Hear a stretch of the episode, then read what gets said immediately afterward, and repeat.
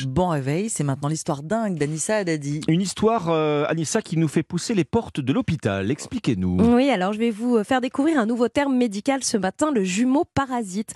En fait, vous allez vous rendre compte que la médecine, la médecine et surtout le corps humain sont souvent responsables de phénomènes étranges.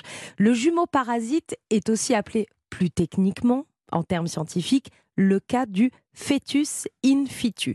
Pour faire simple, cela arrive dans le cas de grossesse gémellaire monozygote, donc de jumeaux du même œuf. L'un des deux fœtus se développe dans le corps du deuxième, comme si l'un absorbait l'autre. Ça arrive, c'est rare, mais un nouveau-né sur 500 000 naissances gémellaires serait touché. Donc ce matin, c'est un cas de jumeaux parasites que vous nous racontez. Oui, un cas très récent qui a été publié euh, ce week-end dans une revue scientifique, mais un cas exceptionnel. Nous sommes en Chine où les parents d'une petite fille âgée d'à peine un an décident de se rendre à l'hôpital car leur fille souffre d'hypertrophie de la tête et de problèmes de motricité.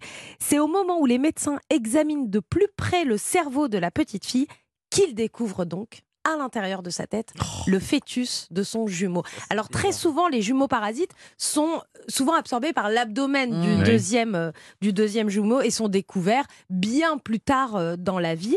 Là, effectivement, c'est la boîte crânienne qui a absorbé ce, ce jumeau. Le fœtus était présent entre le cerveau et la boîte crânienne. Il mesurait 15 cm et avait déjà développé des membres et une colonne vertébrale. Oh.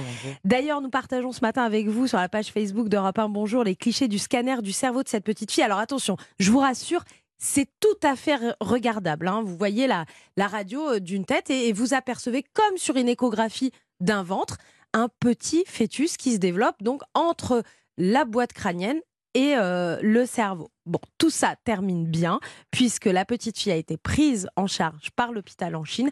L'opération qui était risquée et délicate s'est extrêmement bien passée. Les médecins ont retiré ce fœtus qui a arrêté de se développer évidemment et la petite fille récupère très rapidement.